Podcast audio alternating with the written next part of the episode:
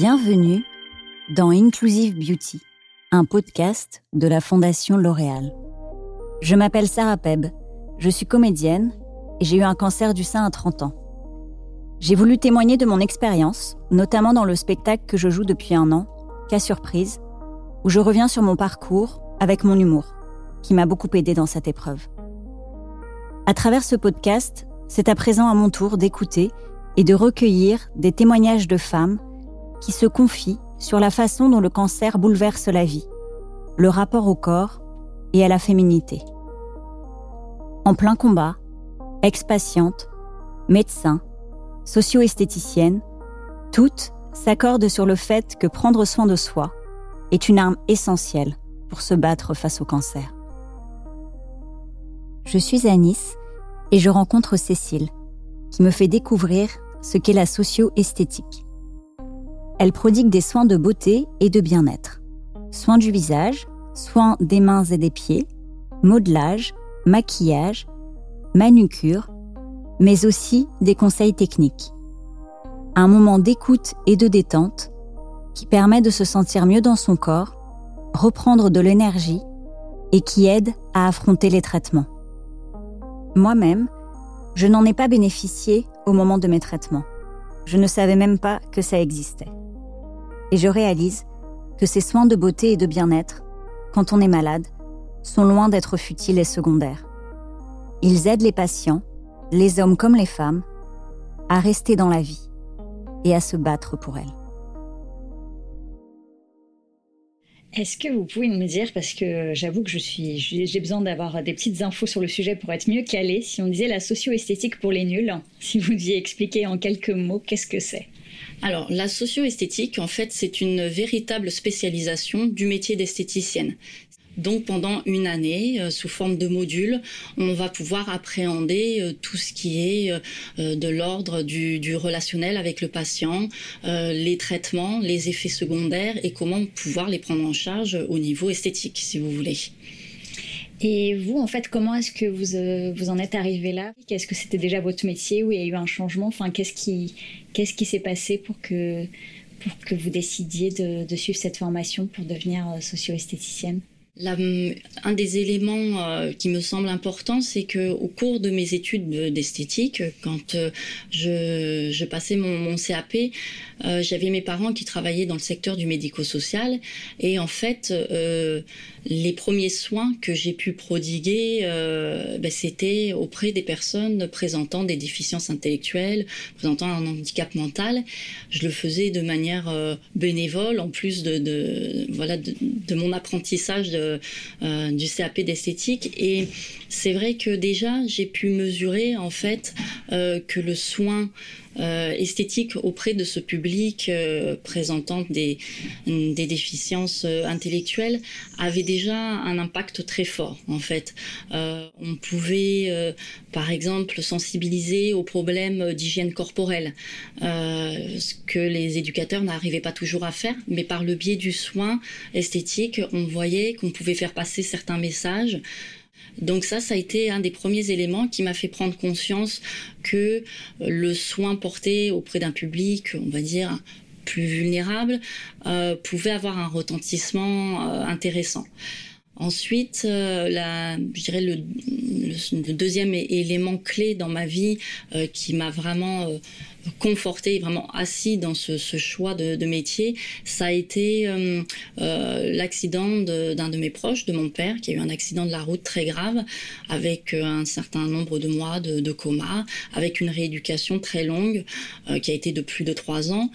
Et là aussi, si vous voulez, euh, le, soin porté au corps, alors c'était pas par euh, des, des socio-esthéticiennes, mais ça a été par les équipes soignantes, par euh, les kinésithérapeutes, par euh, une coiffeuse aussi, parce que euh, quand on a son père qui est euh, hospitalisé depuis des mois dans un lit et qu'une coiffeuse vient pour lui redonner un aspect, une dignité aussi, pour la famille, c'est essentiel, et pour la personne elle-même aussi. Et j'ai vu que ces soins de, de, voilà par la coiffure, par les kinés, participaient vraiment à cette réparation de, de l'être et à cette reconstruction de, de après un accident de la route et que c'était fondamental dans, dans, ce parcours de, pour se rétablir en fait. Et prendre soin de soi, mm-hmm. c'est assez fou parce qu'en fait, on dit souvent aux autres prends soin de toi, prends soin de toi. Et en fait, pour soi-même, c'est vraiment une autre démarche. Et c'est vrai qu'on entend beaucoup de personnes, enfin, moi la première, enfin, dire que finalement, prendre soin de soi dans le combat, bah tiens, est-ce que, euh, enfin, en tout cas, euh, au moment où on est vraiment dans la maladie, est-ce qu'on va pas perdre du temps à faire ça? On se dit que c'est pas le moment. Euh, et, même dans la société, enfin, on dit bah tiens, disons que si tu prends soin de toi, tu perds du temps. Mm-hmm comment est-ce qu'on peut euh, apprendre aux gens à prendre mhm. soin d'eux? Est-ce que ça fait partie de votre euh, vocation euh? Oui, complètement. Je pense qu'il y a une, une, véritable sensibilisation à avoir auprès des, des personnes qui, qui, rencontrent cette maladie ou, ou, en tous les cas une étape difficile dans leur vie, c'est c'est de reprendre à nouveau soin de soi parce qu'en fait, on s'aperçoit que cette démarche, elle est oubliée depuis longtemps.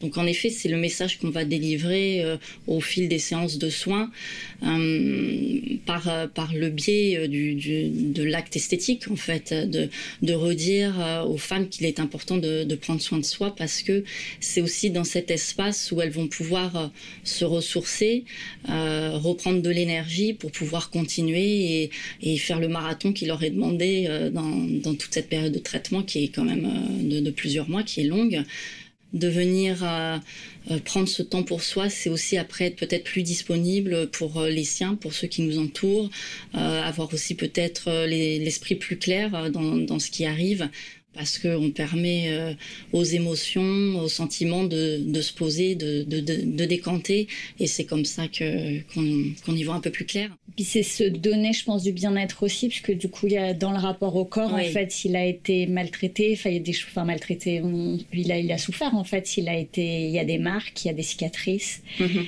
euh, et du coup, c'est d'une certaine manière, je sais pas, se, se donner un peu d'amour aussi, enfin, et accepter qu'une personne, ce qui a un une relation d'intimité finalement avec vous, où on est dans un moment par rapport avec son entourage où on tient, on tient, on tient. Je suppose qu'avec vous, les patientes et les patients, parce que j'imagine qu'il y a des hommes aussi, s'autorisent en fait à un peu se lâcher prise. Oui, oui, oui, oui. Alors ça, c'est, il y a plusieurs choses qui sont importantes en effet dans ce que vous dites. Et euh, en effet, l'espace euh, euh, du soin va permettre en effet d'être aussi une libérateur au niveau parfois de la parole, parfois des émotions.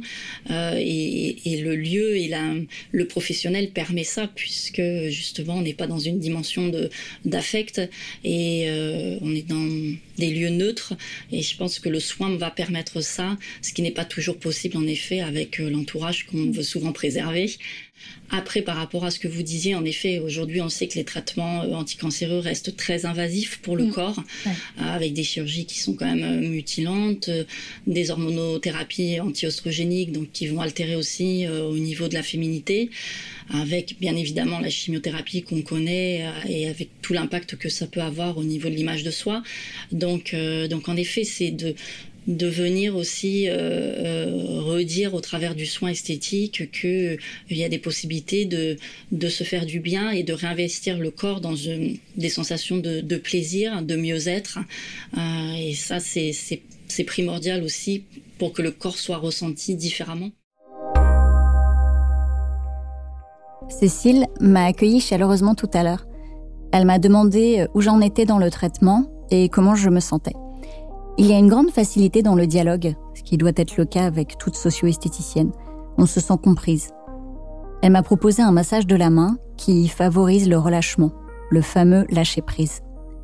Elle m'a pris la main et j'ai pleuré.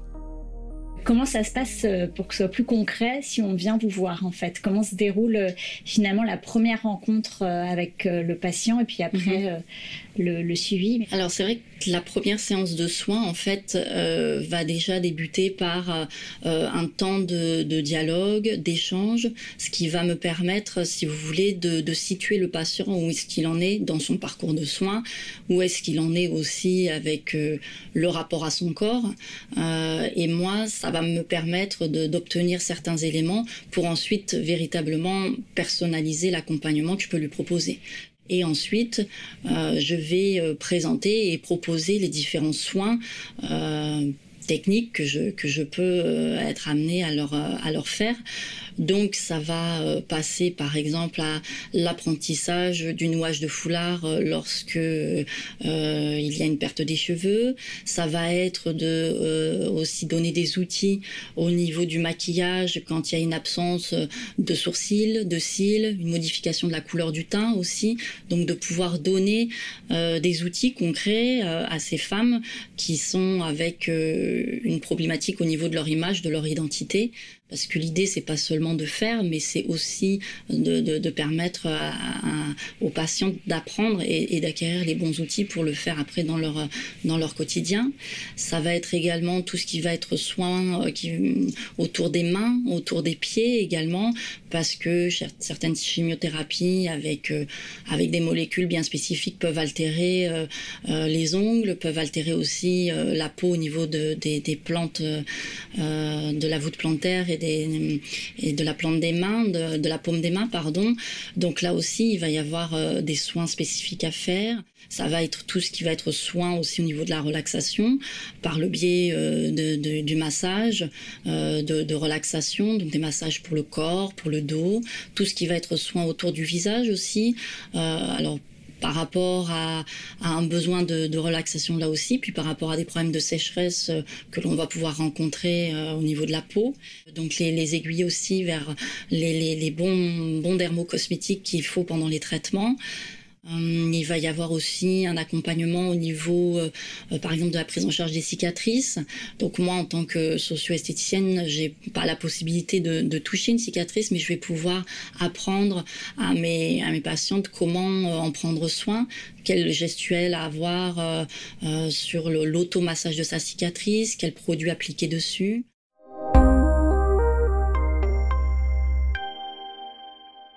J'ai moi-même trouvé difficile d'approcher ma cicatrice, voire de la toucher.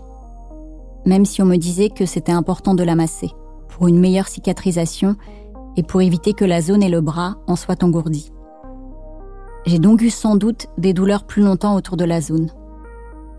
C'est super qu'une socio-esthéticienne puisse vous guider en vous donnant le mode d'emploi pour bien faire cet automassage sans avoir peur de vous faire mal, en utilisant aussi les bons produits pour ne pas risquer d'irritation.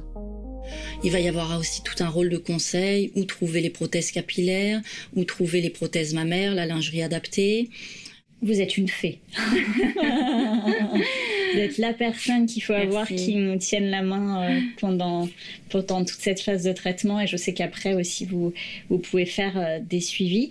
Quels résultats vous avez pu observer euh, finalement comme effet bénéfique de la socio-esthétique? Oui, alors il y a, y a, plusieurs choses par rapport à ça. Mais une qui est assez frappante, je dirais que c'est le, l'attitude corporelle qui va mm. changer.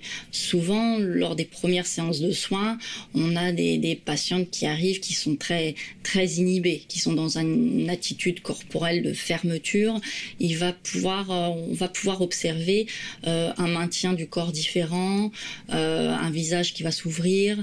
Voilà, je dirais que ça c'est une des premières choses qui est assez notable.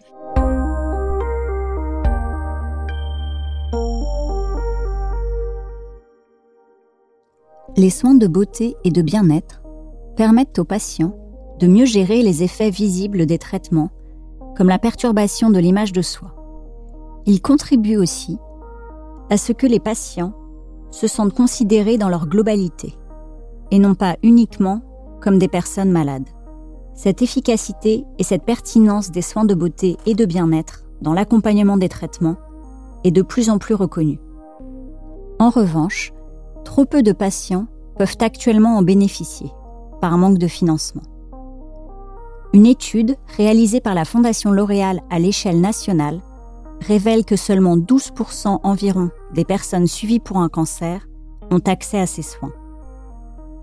Chaque année, la Fondation L'Oréal permet l'accès gratuit à 15 000 soins de beauté et de bien-être et se mobilise pour que de plus en plus de patients atteints de cancer puissent en bénéficier. Après, bien évidemment, il y a aussi euh, euh, des personnes qui étaient dans presque une négligence, on pourrait dire, au niveau de leur image, au niveau de leur tenue. Et c'est aussi, voilà, on peut observer qu'elles reprennent goût euh, à prendre soin d'elles. Euh, euh, par justement les techniques qu'elles vont mettre en place au niveau de leur maquillage, au niveau de leur foulard. Elles vont s'habiller avec plus de couleurs. Ça aide aussi à, à s'ouvrir vers, vers l'autre. Euh, ça, c'est des témoignages qui m'ont été faits euh, souvent, de se dire, euh, voilà, parce que je me sens mieux avec mon image, parce que je me sens mieux avec mon corps, ben forcément, j'ai hum, davantage d'envie et de plaisir à aller vers l'autre. On vient euh, par le soin de socio-esthétique, alimenter ce, processus de vie. Et est-ce qu'il y a parmi, puisque vous avez dû rencontrer euh, beaucoup, beaucoup de personnes, enfin beaucoup de patientes, peut-être quelques patients aussi, est-ce qu'il y, a, hum, il y a une personne qui vous a marqué un peu plus qu'une autre, euh, que ce soit au niveau du suivi, ou peut-être c'est une personne que vous avez vue une fois, mais vous avez vu, comme vous disiez, que parfois sur une mm-hmm. séance, on pouvait avoir beaucoup d'évolution. Est-ce que, bon, j'imagine qu'il y en a beaucoup, mais est-ce qu'il y a une personne dont vous, voudriez nous parler euh, euh, qui, vous a marqué davantage? Mhm. euh, J'ai eu plusieurs, plusieurs hommes qui sont venus en séance de socio-esthétique et en effet, le public masculin, en fait, a beaucoup d'appréhension à venir en séance de soins de socio-esthétique parce qu'il y a une connotation qui est quand même très, très féminine par le, le nom de notre métier. Mais une fois qu'ils qui sont, qui sont venus et qui ont goûté une première fois aux soins. Après, il y a vraiment euh, un attachement. Et, euh, et, oui, oui, il y a, un monsieur euh, qui, qui venait vraiment, vraiment régulièrement et pour qui les soins étaient étaient salutaires dans le sens où justement il retrouvait cette énergie dont il avait besoin pour continuer ses traitements et c'était euh, il savait que le mercredi euh, il venait pour son soin et c'était un objectif aussi. C'est ce qui lui permettait de tenir dans, dans, dans ce parcours de thérapeutique. Et justement, qu'est-ce qu'on dirait à quelqu'un qui encore, euh, qui se dit encore que c'est finalement prendre soin de soi, c'est pas indispensable dans le combat? Qu'est-ce que vous pourriez dire à, euh, une femme qui vous dirait bah je veux pas faire une séance tout de suite là je suis prise par mes traitements etc je plus tard je, viendrai plus tard. Qu'est-ce qu'on peut lui dire? Parce que quand on voit les tous les mhm. bénéfices qu'il y a je trouve que c'est bien au moins d'essayer. Qu'est-ce qu'on pourrait dire à quelqu'un de comme ça qui est encore un petit peu sceptique euh, enfin en tout cas qui pense que ce n'est pas essentiel? C'est les, les, soins de, de, de esthétique vont lui, lui permettre, euh, vont, vont vont l'aider, vont lui faciliter euh, en fait le, le, cette traversée des traitements. C'est euh, ça va aider aussi à ce qu'on appelle euh, l'observance au niveau des traitements parce que justement euh, il y aura cette qualité de vie qui sera retrouvée, ce confort corporel qui sera retrouvé, donc son, son, quotidien durant cette traversée va va en être facilité, amélioré. Voilà, je pense une fois qu'elle qu'elles auront goûté à, ce soin en général, euh, euh, elles reviennent parce que parce que c'est on vient donner du bon aussi. Enfin, en tous les cas, c'est ce que j'espère et et, euh, et, c'est ce qui est essentiel aussi durant ces, ces traitements. Inclusive Beauty, un podcast de la Fondation L'Oréal.